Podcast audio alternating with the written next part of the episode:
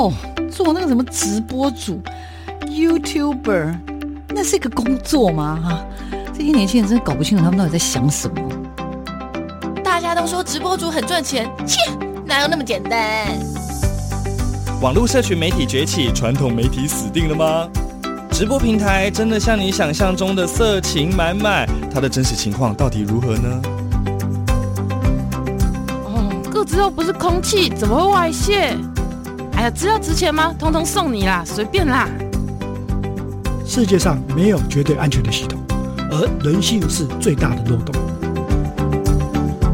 时下你不可不知的科技应用与社群发展，科技社群敲敲门。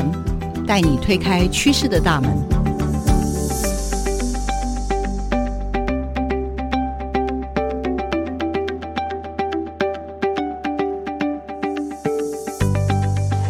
收听每个礼拜六的上午十点到十一点的科技社群敲敲门。然后这礼拜我们要进行的是噗噗聊聊。嗨，大家好，我是阿亮校长，欢迎各位收听我们这一期的科技社群敲敲门。这个礼拜呢，应该等于是每个月的这一周，我们就是要进行噗噗聊聊。这一周，阿亮校长呢，哎，我们应该是秉持了他扑浪的精神，然后我们这次在我们的台中的丰原院区进行的媒体素养的研习里面，就进行了一个非常非常刺激的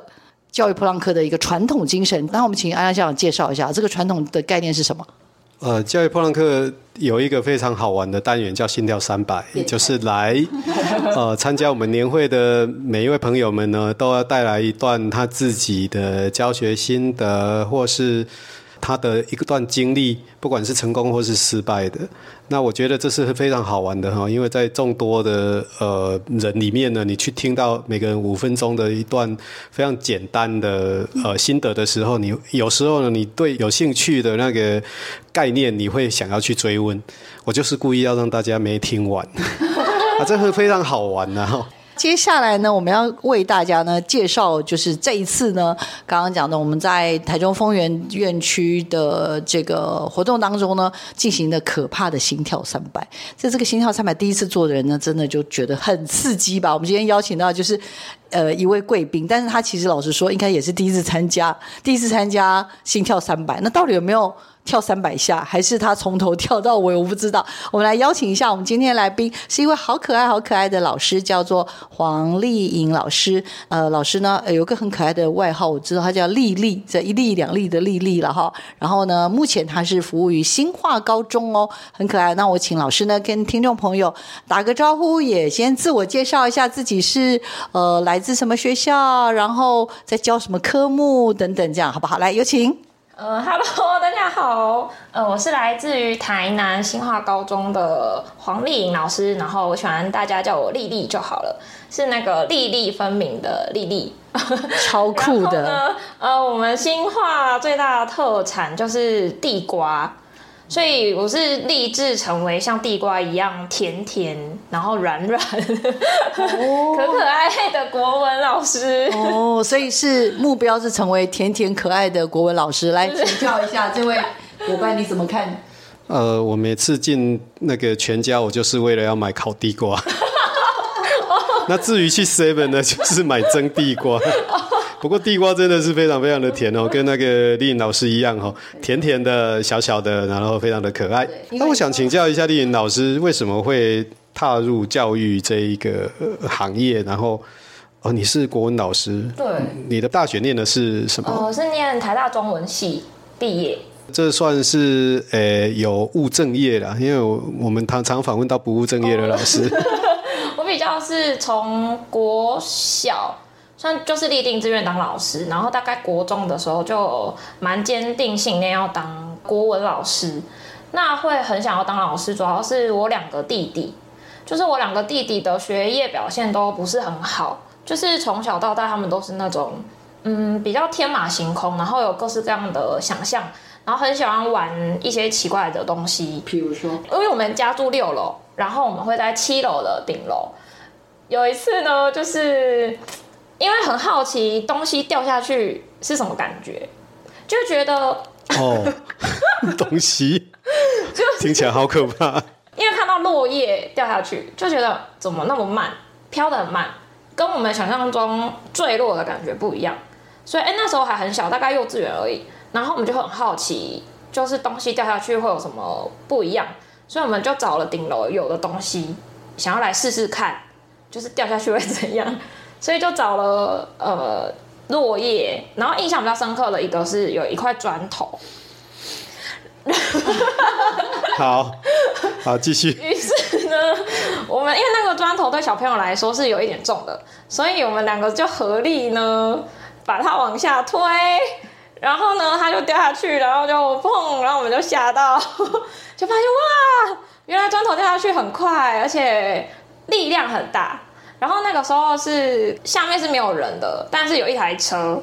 然后我们就砸坏他的那个车顶。然后那个车就大叫嘛，然后那个车主没有在车子里面，他刚好在外面，他就冲上那个我们的顶楼，然后我们那天晚上就睡阳台了，对，就是一个凄惨，处罚，对，哎，算是我们对啊对啊一个处罚这样。嗯，听完这个故事，我的感想是，还好牛顿比你们早出生，要不然牛顿就是你弟弟 了。对，就是会先玩一些奇怪的东西，当然也就是付出了蛮多代价的这样，嗯，然后但是因为他们的就是这一些感觉是他们的天赋吧，或者是他们的那些表现是没有被看见的，就是在以成绩为导向还有为目标的学校里面，就是他们过得很辛苦，嗯，然后当时我就虽然我是既得利益者，就是我一直以来成绩都很好，然后大家都很关心我，对我很好，但我就觉得。那好像不是我想象中学校要有的样子，好像也不是我想象中老师应该要做的事。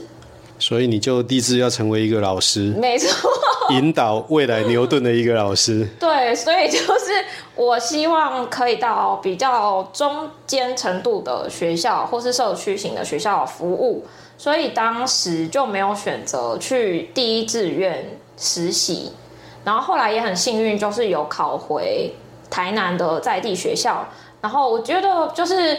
我的那个新化高中真的是我梦想开始的地方。会这样说是因为我两个弟弟都是新化高中毕业的校友，所以就有一种兜兜转转，然后又回到自己梦想发芽的那个场域，然后继续在那个场域里面教育。嗯，很动人的一个故事啊！听到他有一种深深的感觉，对，淡淡的哀伤。是，但是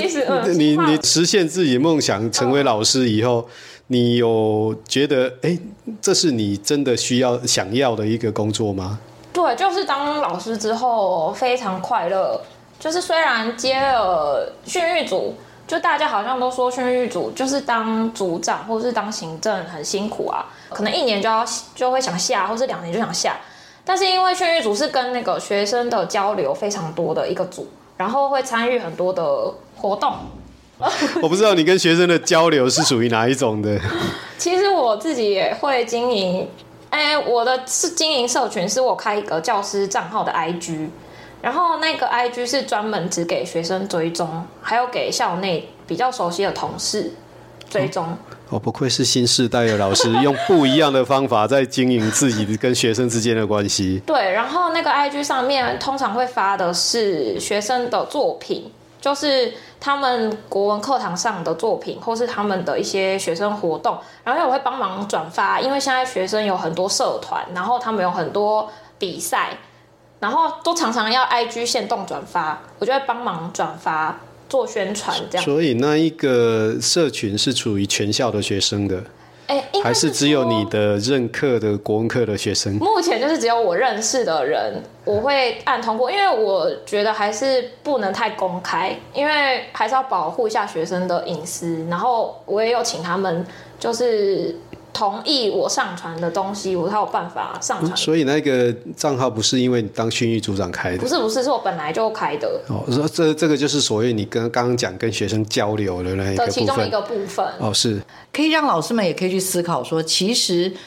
社群媒体也不是都是坏的，其实老师可以针对一个比较，等于是刚刚讲的有点像，比如说这个就是分享型的账号，而且是有一个老师对孩子之间我们一种很特殊的关系，很特殊的一种我们愿意彼此支持的一种一种账号，那是用一种学生比较能够习惯使用的这样一个这样子的一个社群媒体来做。对，因为我觉得这个世代的学生面对面沟通要讲心事，对他们来说是一件很困难的事情。但是在 IG 上面的私讯，其实会默默说出很多话，然后以及 IG 的私讯有一个功能是秘密的功能，就是月后即焚，那个你开启之后，你讲完就会消失，然后那个功能对某一些学生来说很安全，他们会很有安全感，所以比较愿意在上面分享。月后即焚就是那一种，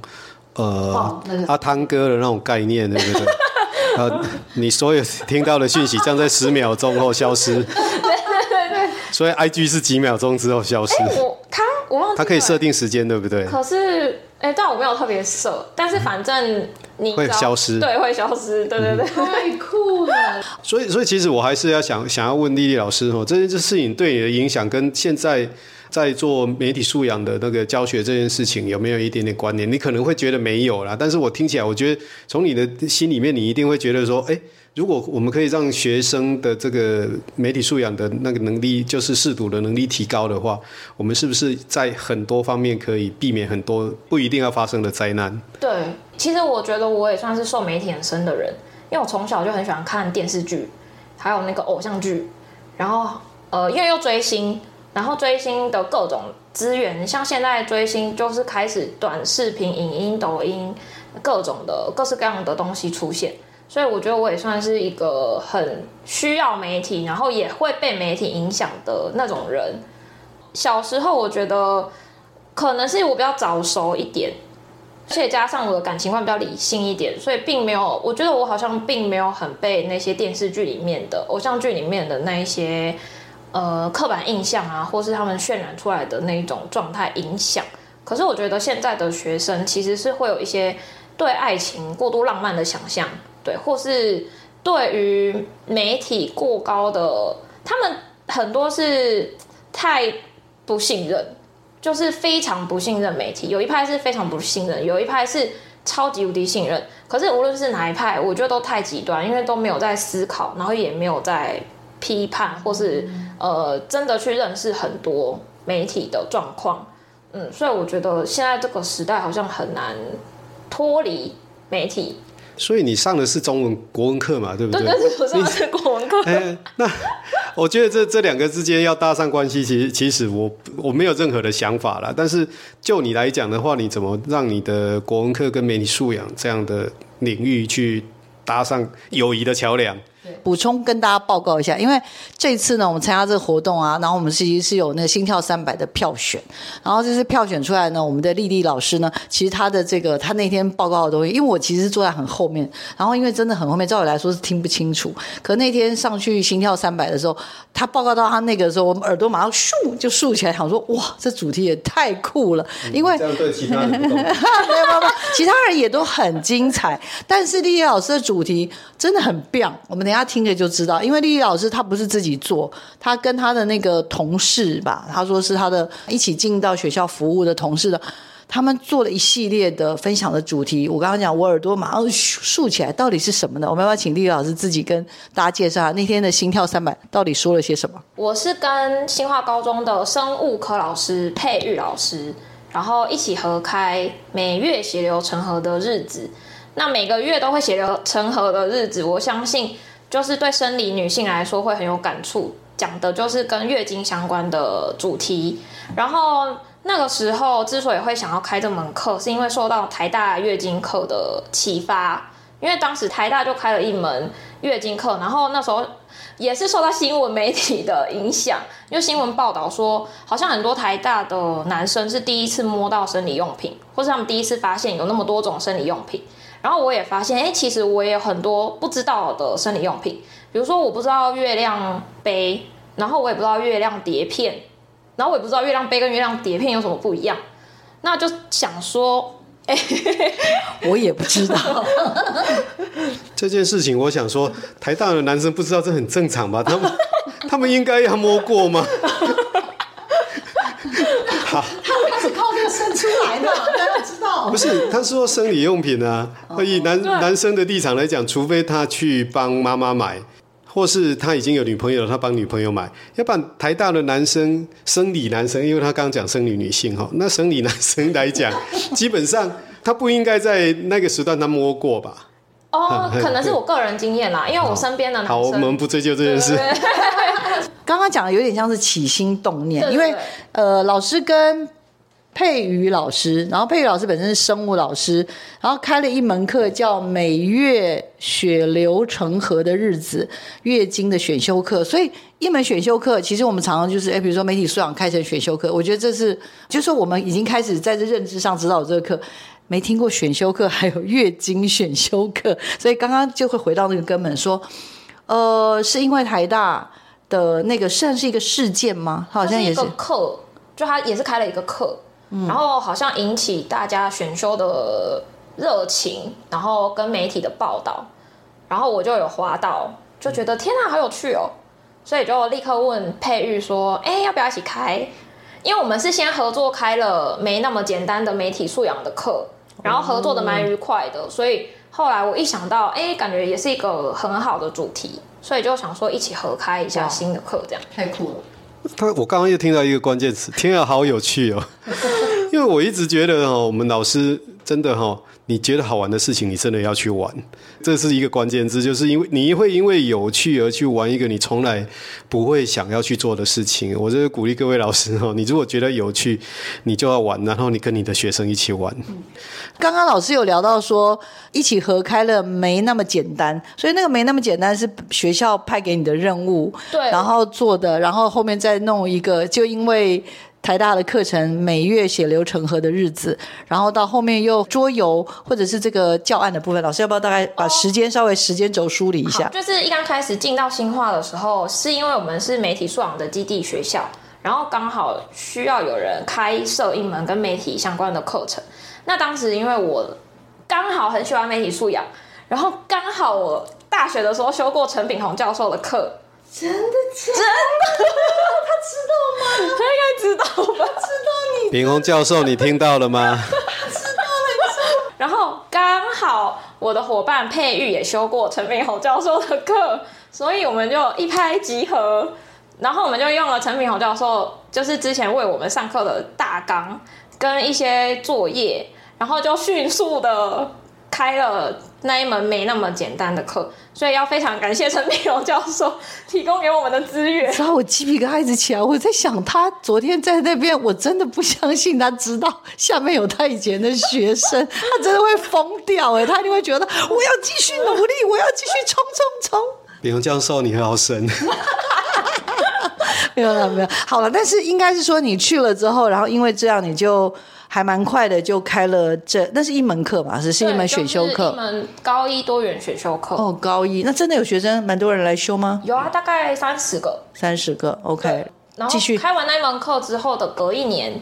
就是我们又开了每月血流成河的日子，就是跟月经有关的。所以因为前面有开媒体素养的经验，就觉得月经，老实说，很多的刻板印象也是来自于媒体。所以，我们也有把很多媒体的，就是议题融入进来。然后在最，呃，今年就是今年开的是一起玩桌游，议题式桌游的一个课程。那是跟英文科的老师合开，因为我原本的那个伙伴佩玉就是留子停薪去读研究所了，所以我后来跟现任的教学组长，而 当时的佩玉也是教学组长，所以其实都是教学跟训育一起合开课程的这样子的一个搭配。然后我们开了一起玩桌游，是希望透过议题式的桌游，然后带学生认识一些议题。然后也刚好，我记得陈炳宏教授就是当时有帮我们基地学校做了蛮多的增能，然后有带一些桌游进到我们学校来，所以我们就有使用一些媒体素养相关的桌游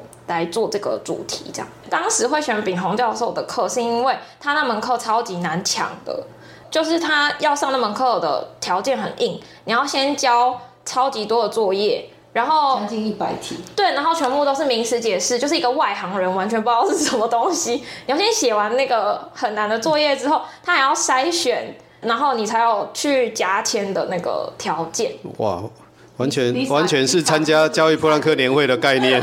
先交作业再说，才让你进来。我刚刚有一个心里面一直有一个问号，我我还是忍不住想要问，就是你那个选修那个每每月血流成河的日子啊的选修课啊，有男生选吗？有，但是不多，大概只有七个。那你有问过这些男生选这些课的目的吗？有同学是说他觉得很有趣，就是他不知道这个可以开成一个课，所以他很好奇他为什么可以变成一个课。然后也有人说，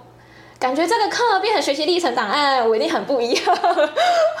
然后也有人是单纯不小心被选进来，他本来想要离开的，因为我们其实可以加退选，可是因为第一堂课我们设计的是让大家摸摸看、玩玩看生理用品。然后他就觉得好有趣哦，所以他就留下来了。哦，了解，我很佩服这些男生啊，因为他可能会被他的同才笑。哦，没有想过这个问题哈。刚好我们学校好像还好，可能是男女合校，然后再加上地方比较是社区高中，所以我觉得那个对于月经的歧视没有想象中那么大，就是感觉没有那么高。反而我开那门课一刚开始觉得。比较排斥的是老师，哦，就是同事的误解可能比较深。哦，这是上一代需要教育，不是下一代需要教育的概念。哦，有一点那种感觉，所以是希望我们当时起心动念，反而是希望带着学生一起推广，嗯，嗯的感觉，就是既然有人开始改变，然后开始推广某一些理念，然后是从学生开始，会不会某一些老师会更重视，或是更不觉得这是一件不能说的事？是啊，因为性教育一直是学校没说的事嘛。对对对。那当你们开始要做的时候，我觉得学校老师是应该要支持的才对啊。嗯，但是不一定。我马上摇头，因为我觉得老师有很多种，有的人可能即使是女性，可能会觉得这种事情干嘛干嘛拿出来教？这个翻一翻网络查一查就有了。那甚至有一些我觉得比较属于我相对来说可能比较权威的男性会觉得。这种事情干嘛要拿课来上？可是我其实我在看的时候，然后我有看老师呃分享的一些内容，我其实觉得很精彩。因为老师他们后来准备的 PPT，甚至最后写出来的这个教案，我其实还蛮好奇。所以教案是这些课的某一个段落的时候，把它统整成为教案吗？是开完课之后，然后正好有一个性平的比赛，然后我们主任看到，就是教务主任看到。就说：“哎、你们不是有开一门课？那要不要去投稿？”然后我们就去投稿了。对，有一点是半指派的，就是虽然我们对开课很有兴趣，可是对写教案其实有一点。很不错的教案，然后还拿到全国的性平教育的这个教案比赛的特优。哎，这个这不是随便的人可以拿得到的嘞，是不是这样子？所以他们的主任是有世人之名的，嗯、这个用人之前他都知道谁有潜力。没错，呃，因为其实我本来在题目里面就有准备一个方向，就是我其实想问老师说。因为比如说像这些课程，不管是最早的这个没那么简单，或者是每月血流成河的日子，然后到后来的一起玩桌游，其实老师甚至想要处理的是媒体、性别、霸凌还有忧郁。其实我会觉得，以我自己来看，就是这真的是现在这个时代，就是几乎我几乎每天都要在我周遭都会有各式各样跟这个议题有关的。所以我其实还蛮好奇，老师你觉得在这个进行这些课程以来啦，那个学生的给你的回馈是如何？我真的非常的好奇，而且我都还在强烈的思想啊，会跟他的 IG 做一些联动。哎，我在猜，不知道这会不会是我的猜想？我自己遇到的状况是，你可能上了那么多课，然后遇到几百个学生，但只要有那一两个是因为你的课活下去的，你就会觉得好像要继续开，因为其实开选修课很累。就是要准备的很多，然后常常可能也会一些自我怀疑，但是因为有伙伴，然后再因为有学生，是真的，他的回馈是我印象很深刻的是，他私讯我，他说当初如果不是因为你的课，我可能没有办法活下来，就是他有点像是一个精神寄托，就是因为要上了这门课，因为老师很看重我的表现，然后因为我要来。呃跟大家分享我的故事，所以我必须要来上学。然后，因为他是一个有忧郁的学生，然后也是需要辅导的学生，嗯，但他现在已经好蛮多的，只是因为当时的状况就是太状况是有一点严重的，那也有一阵子是可能没有办法到校，但是因为他上了一些就是忧郁相关的课程，然后还有霸凌相关的课、性平媒体相关的课，所以他会觉得他好像可以得到抒发，然后。有疗愈的感觉，那再加上就是我早上有分享到，就是那个匿名的树洞信箱，我觉得 IG 的私讯可能也有一些些这样子的功能，就是学生很多不敢讲的话，或是老实说，很多学生的账号我都不知道是谁，因为他们的账号不会是本名，都会是一些代号。如果没有特别去询问，其实我也不一定会知道我现在在跟谁聊天。可是既然他有需求来找我聊天，我就会跟他聊。那他就会讲出很多自己的生命故事，或是家里的困难啊，他需要帮助的地方。那聊着聊着，他可能就会觉得这是一个树洞，就是是一个有人可以理解他。因为我觉得，不管是在做性平、做媒体，还是做各式各样的议题，很重要的就是不能先给予评价。那面对忧郁症的学生，不给予评价这件事，是他们在日常生活中很难找到的对象。就是大部分的对象都会希望他们相信你啊，你要加油啊，你一定会好起来的。这个对他们来说其实很有压力。对忧郁症的人，千万不能讲的就是你要加油，你可以的。对对对对对对对。但是有这个意识的人没有我们想象中那么多。哦，会选中岛美嘉这首歌，曾经我也想过一了百了。其实是因为我在高三的选修课开了一门课，叫做《古文与流行音乐的距离》。然后里面呢，其中就是每一次的期末回馈，同学们反映最喜欢、最感动、最得到疗愈的一首歌，就是这一首歌。所以这首歌是我就是开了三年选修课唯一一首就是会一直上下去的歌。古文与流行音乐的距离，就其实是在赏析流行音乐，然后从流行音乐的这些情感跟共感去寻找跟古人的连结。就是让他们对于古文比较没有那么排斥，然后同时也教他们文本分析，所以其实还是我们国文本科的内容。那我刚好也想到，刚刚阿亮老师呃有讲到，觉得好像国文跟媒体之间是有距离的，但我一直觉得我们国文强调的是文本的分析，媒体就是一种文本，所以对我们来说，国文不可能没有媒体。然后现在这个时代，没有任何一个科目可以没有媒体，对，所以我觉得媒体在学校里面的推广是应该说是势在必行，而且是根本就已经发生，只是很多人假装没有看见而已。刚刚听丽丽老师开的课，连我都想去上，就是那个缺古造诣的古古文与流行音乐的距离，我就很想上。哎，我都会选比较新的歌，然后歌词是写的我自己觉得比较好的，然后其实我们就是文本分析。那我就想到方文山的词啊。哦哦，但是我对方文山还，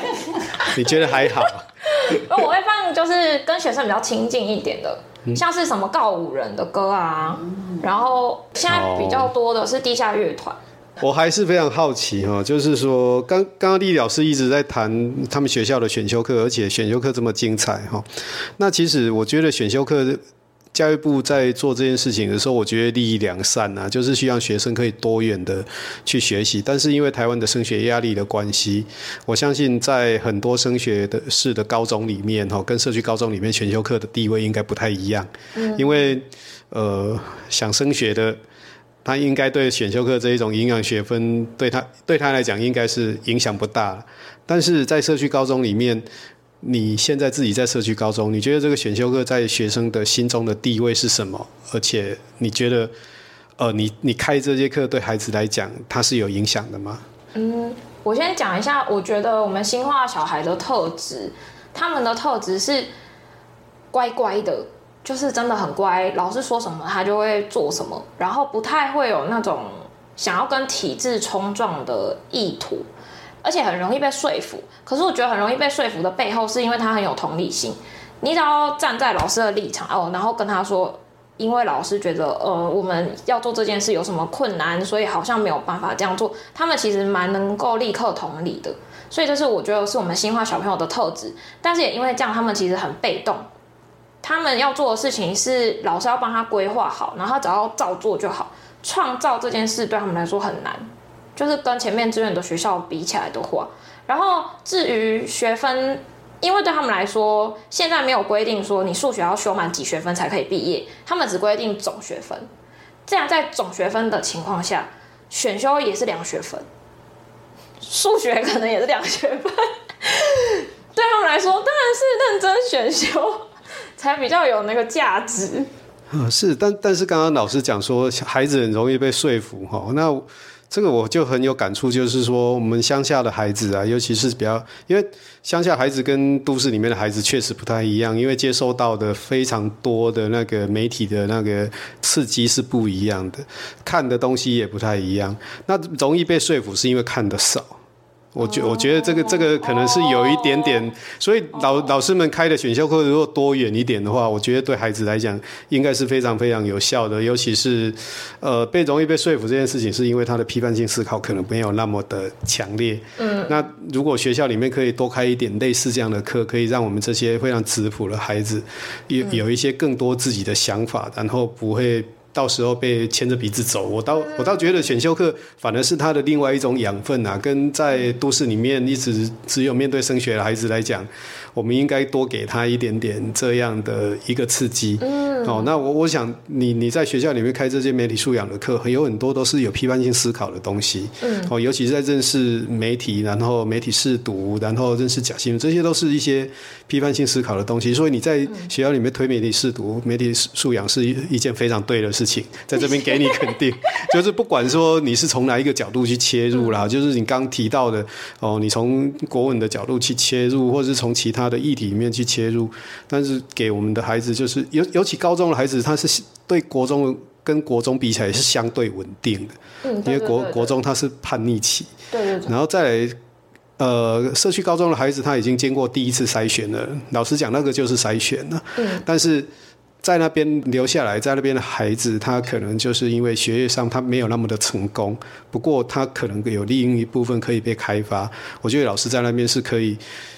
发挥你自己的作用，让新化的孩子他有更不一样的成长。我很喜欢老师的诠释，就是刚刚提到说他们很就是很容易被说服，可能是因为看的不够多，跟批判性思考还没有建立起来。确实，我也觉得他们不太能很迅速的去讲自己的立场跟说明原因，然后也是需要被训练的。其实你在进行这种真的有点就是还蛮累媒体素养的。内容的时候，老师，你有感觉到孩子的改变吗？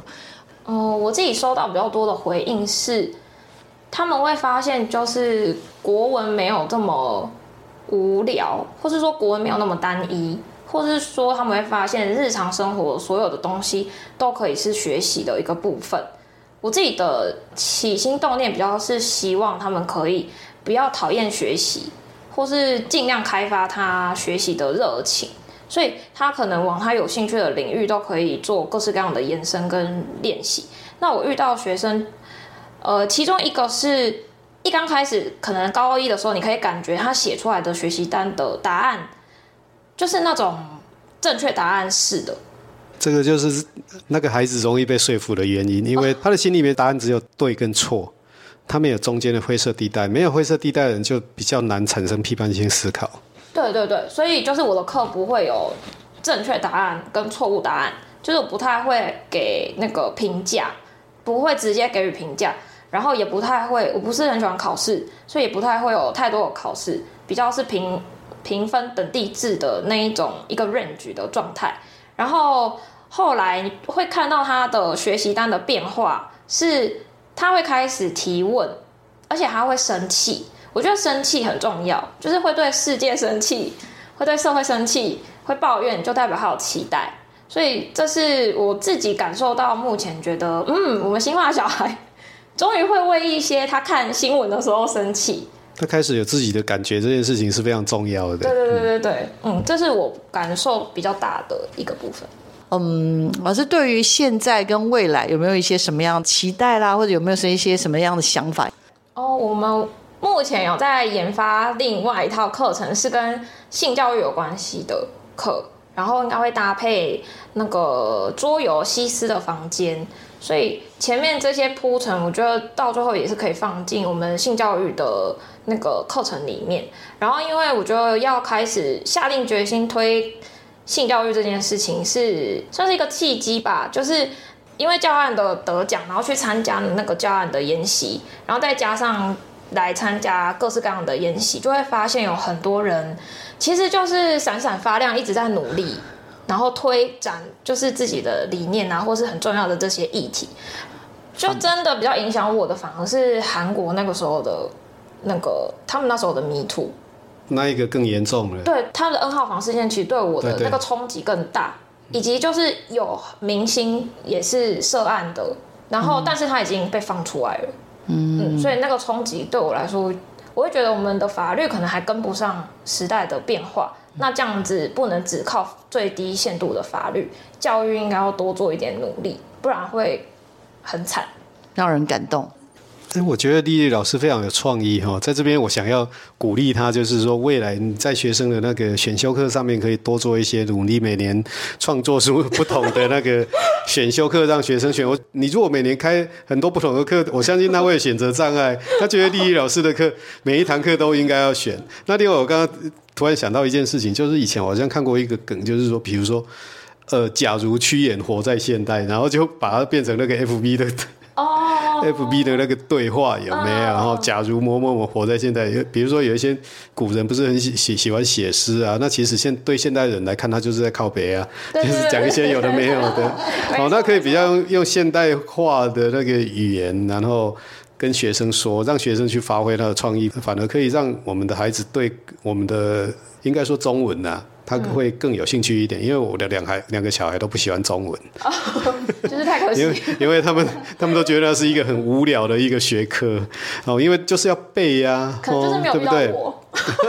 刚刚就是要加这一句，我一下抢麦克风我，就是因为他没有碰到丽丽老师，他如果碰到丽丽老师，丽丽老师就会用。非常生动、非常活泼、非常可爱、非常软软的方式去把中文塞到他嘴巴里。曾几何时，我也背过整本的《古文观止》啊。哇，我没有。这是真的。以前我们那个年代是被 被强迫要背，我半个小时可以背一本古《古文古文观止》。我现在整本《古文观止》全部都忘记了，但是我我是还是可以记得很多东西，就是因为当时的训练是那个样子，所以其实我觉得。呃，当现在我在跟我的小孩聊天的时候，有时候我提到一些比较古老的句子，或者是说《古文观止》里面的故事的时候，他都不知道的时候，我都很想要扒他的头。你到底 到底高中念了什么？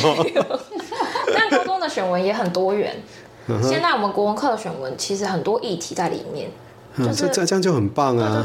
所以可以从这些议题去延伸哦，让它变成一个不一样的课程。我觉得对于一个呃可以创作的人来讲的话，应该是每年都要有新的阐述才对。努力努力。